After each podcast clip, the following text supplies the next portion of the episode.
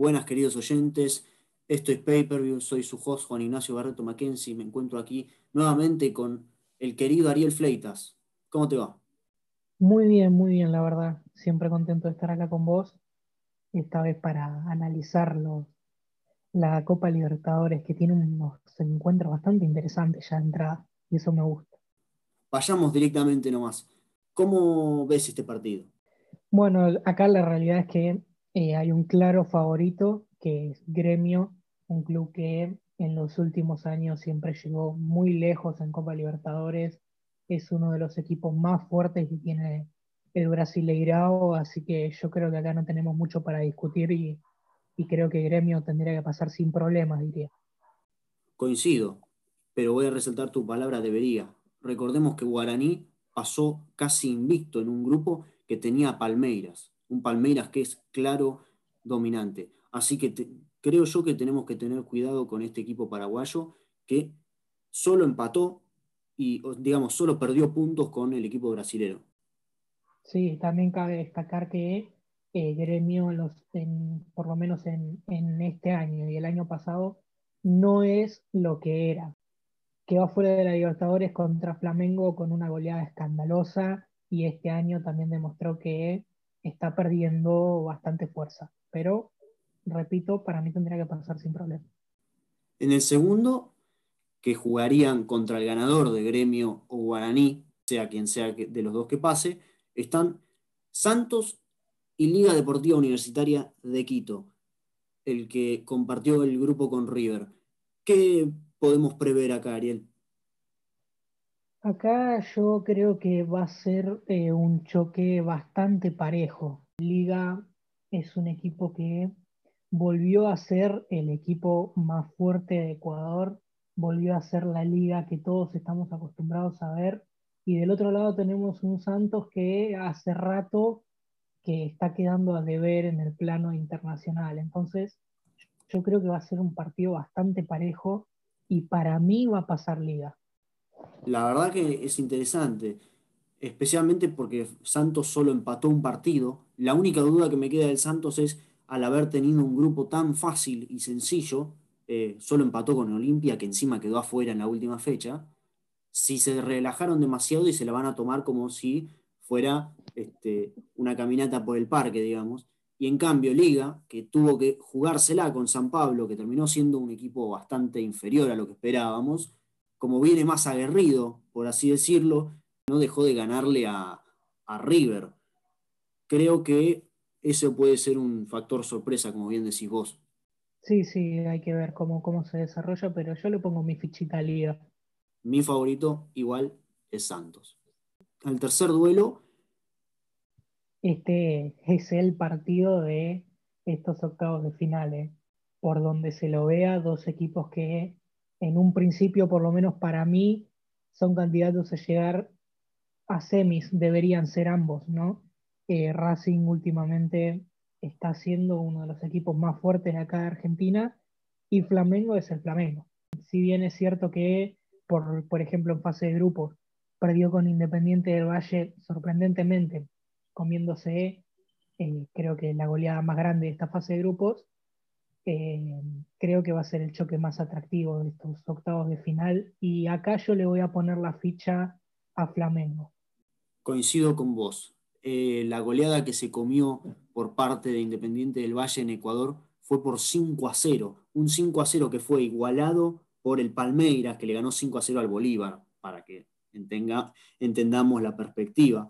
Fue como si el Independiente del Valle estuviera jugando con un equipo a lo Atlético Binacional, que creo que es el único que se comió más goles, que se comió el 8 a 0 con River y el 6 a 0 con River. Ambas goleadas un poco más numerosas. Pero hablando de un equipo de la talla de Flamengo, sorprende que se haya comido tantos goles.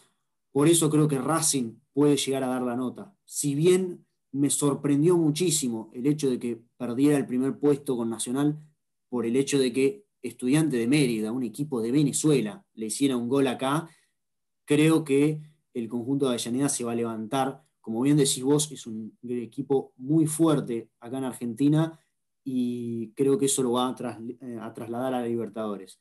Ahora, con el partido que se viene este cuarto, me parece que hasta ahí llega nomás, porque en la siguiente ronda tenemos nada más y nada menos que Boca Juniors contra el Inter de Porto Alegre. Y acá está el otro partidazo que eh, no sé si sea por lo menos para mí más atractivo que, el partido de Racing y, Flamengo, pero desde luego por nombres es el otro partido más interesante que tenemos en estos octavos de final. Em, acá también está complicado porque Inter de Porto Alegre es un equipo que se hizo muy fuerte en, Brasil en estos últimos años. Tiene un entrenador que a mí me encanta, como, como es el, el Chacho Coudet. Entonces, que además le va a aportar ese, ese grado de, picante, por así decirlo, al partido, ¿no? Eh, entonces, la verdad que también es muy, muy atractivo de ver. Y acá, la verdad que no sé con cuál decidirme. Eh, creo que puede pasar cualquiera, pero bueno, eh, voy a tirar por Boca porque es Boca. Y en la Libertadores tiene que demostrar lo que demostró el torneo pasado siendo el campeón de la Argentina. Y, y, ya la verdad que tiene que ganar una Libertadores urgentemente. Entonces, bueno, yo acá le voy a poner, le voy a apostar por Boca.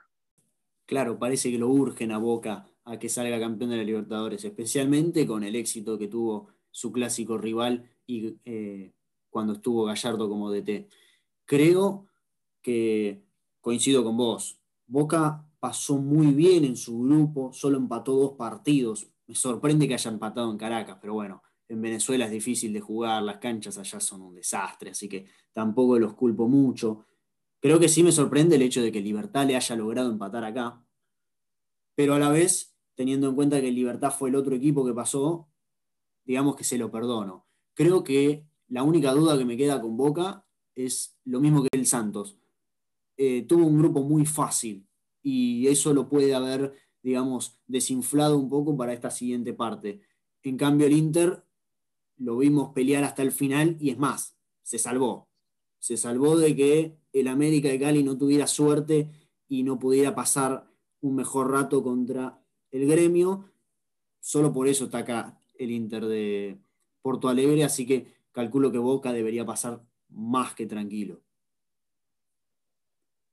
Nacional e Independiente del Valle son los que abren las, la otra llave, llamémosle. De acá saldrá el otro finalista, ¿no? De las cuatro llaves que dijimos primero, saldrá un perdón, dos semifinalistas, un finalista, y este es el otro lado. Arrancamos entonces con Nacional de Uruguay, Independiente del Valle, un Independiente del Valle que ya un poco lo mencionamos, y Nacional que, bueno, peleó tanto el grupo con Racing. Creo que vas a coincidir conmigo. Lo veo muy fuerte, muy, pero muy fuerte Nacional. Uh, acá yo la verdad que eh, veo en un principio un partido bastante parejo. Em, pero yo le voy a apostar mi ficha a Independiente del Valle porque creo que va a sacar una diferencia más grande en la altura de la que va a sacar de Nacional. No sé si se entiende. Creo que Nacional va a ganar de local y que Independiente del Valle va a ganar en la altura, pero el hecho de que eh, Nacional tenga que ir a, la altura a jugar con Independiente del Valle me parece que lo va a perjudicar. Eh, Independiente del Valle es un equipo que se lo subestima mucho, pero que en estos últimos años está compitiendo y está compitiendo bien, tanto en Sudamericana como en Libertadores. Entonces, eh, yo, si bien me gusta el proyecto de Nacional, tiene jugadores jóvenes mezclados con veteranos de mil batallas, por así decirlo, ¿no? como pueden ser Vergesio, Papelito Fernández, etc. Pero creo que Independiente del Valle es un equipo que coincido con vos, Independiente del Valle es un equipo que se hace muy fuerte de local. Lo único que me espanta un poco es el hecho de que en las últimas tres fechas tuvo dos derrotas con cuatro goles recibidos, ¿no? En, Colombia contra el Junior y en Brasil contra el Flamengo. Pero como bien dijiste, ninguna de local. Así que veremos, algo bastante interesante. El ganador de estos dos se enfrentará al ganador de River Plate y Atlético Paranaense. Este duelo ya lo vimos, una figurita repetida en el álbum, se podría decir. Creo que tengo un claro favorito. River tuvo una primera instancia, creo que impecable. El único manchón que se le puede ver es este bochornoso partido que jugó recientemente contra la Liga de Quito, que venía empatando, se le venía haciendo cuesta arriba el partido y parece que fue un poco favorecido. Entiendo que más allá de todo esto, River tiene un gran plantel y un plantel definitivamente mejor que el del Atlético Paranaense, que sufrió mucho para clasificar y que hasta te diría, tuvo suerte de que eh, otros en su grupo, hablo de Colo Colo y de Peñarol, no estuvieron tan a la altura como para pelear con el equipo brasilero. Sí, coincido con vos. Eh, acá mi favorito River hizo una fase de grupos eh, muy buena, que tiene un entrenador fantástico, diría que hoy por hoy el mejor de América, tiene un plantel a la altura y, yo creo que por eso debería, debería pasar.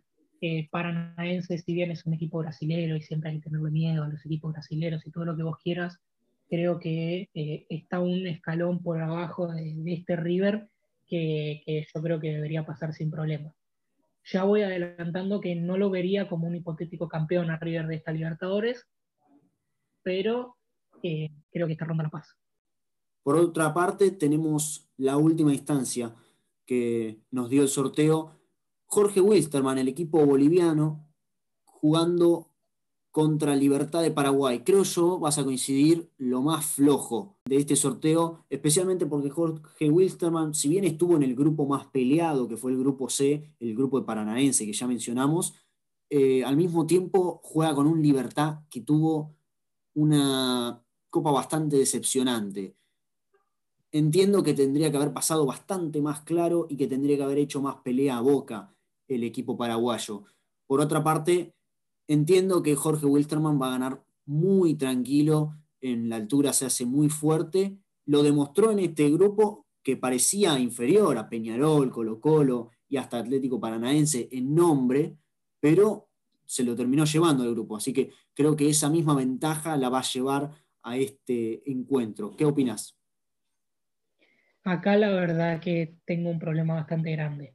Eh, como bien dijiste vos, este es el partido que menos queremos ver, lo más flojo de este sorteo y seguramente sean los dos, los dos peores equipos que, clasificaron a, estos octavos de final. Eh, pero bueno, el problema que tengo es que no sé quién puede pasar. La verdad que yo apostaría porque cualquiera que pase en la siguiente ronda queda fuera, no tengas dudas de eso pero yo le voy a poner mi ficha a Libertad. Creo que Libertad tiene una cuota extra de experiencia en, de octavos para adelante en Libertadores. Es un equipo que tiene jugadores bastante experimentados, que bueno, como bien dijiste, le puede llegar a jugar en contra a la altura, quizás, pero, pero yo creo que, bueno, Ramón Díaz es un técnico con, con mucha experiencia que sabe plantear partidos en la altura, que sabe a lo que tiene que jugar y, yo creo que eso Wilstermann no lo tiene, así que yo voy a apostar por Libertad.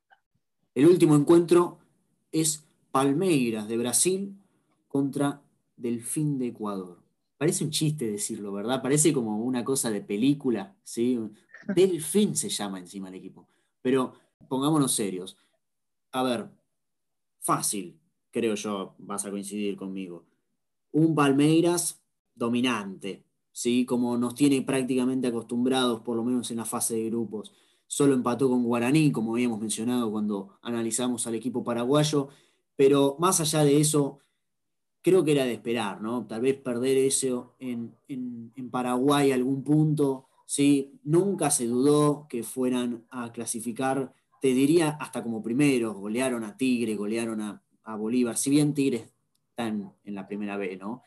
Y por otra parte, un delfín que clasificó también de milagro como libertad, se le dieron todas las chances y las aprovechó, por suerte. Para ellos llegaron a, Paraguay y yo pensando en, bueno, se la van a jugar a intentar llegar a la Sudamericana. Y no solo eso, sino que llegaron a la siguiente etapa.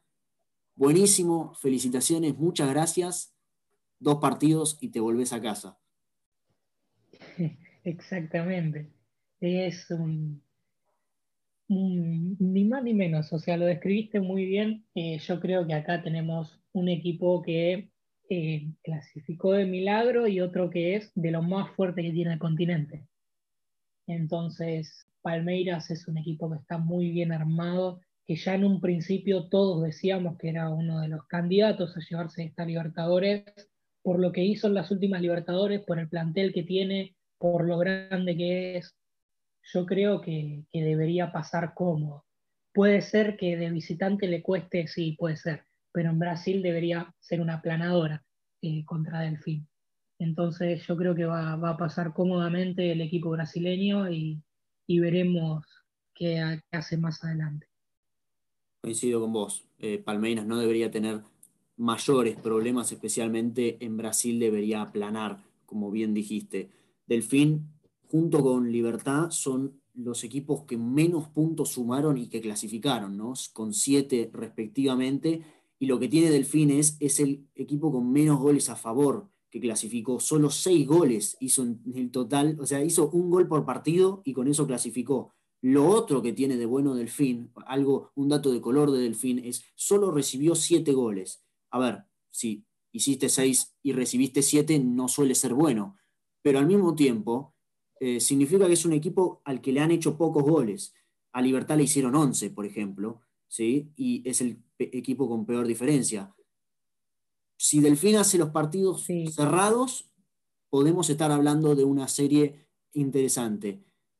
Como arrancan en Ecuador, si Delfín logra sacar un buen resultado, no sería raro que salgan y se cuelguen todos del travesaño en Brasil y en una de esas, ¿quién te dice? Sí, como bien dijiste vos, tiene la ventaja, a diferencia de Libertad, que en Ecuador hay altura y eso a los brasileños les suele costar. En Libertad es un equipo que sabemos que en Paraguay no hay altura y eh, entonces no tiene ese factor de sorpresa que puede llegar a tener el, ser local.